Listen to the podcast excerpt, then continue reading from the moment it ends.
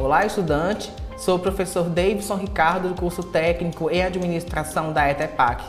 Desde já, quero lhe desejar as boas-vindas e que estes conhecimentos sejam bem proveitosos. Neste podcast, estarei falando especificamente da competência 3, cujo objetivo é conhecer sistemas de informação voltados para as atividades específicas. Nesta semana, o objetivo é conceituar ferramentas específicas de gestão, mostrar ferramentas específicas para a logística e demonstrar tipos de aplicativos. Já é de nosso saber que as empresas caminham cada vez mais para a tecnologia. Fazemos uso de sistemas empresariais básicos que executam e registram as transações rotineiras necessárias para conduzir o negócio. Para isso, elas necessitam de ferramentas, aplicativos, sistemas operacionais e gerenciais que proporcionem maior agilidade e a otimização dos seus processos.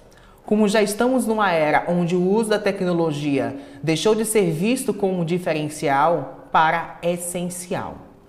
Uma empresa que não investe em sistema torna-se obsoleta Dessa forma, é importante que a empresa adote um sistema empresarial de acordo com as suas áreas funcionais. Para saber mais sobre tais ferramentas e como podem ser utilizadas na empresa, faz-se necessário conhecer essas ferramentas e como atuam. Sabemos que, diferente do SIG, Sistema de Informação Gerencial, os sistemas empresariais básicos eles foram desenvolvidos para solucionar problemas nas áreas específicas da empresa o CRM é um desses. O CRM, Customer Relationship Management, ou Gestão de Relacionamento com o Cliente. Sistemas como este procuram obter dados dos clientes e usam-os para ter um relacionamento mais assertivo, por exemplo. Gostou do nosso podcast? Pois bem, este foi o nosso último podcast para esta disciplina.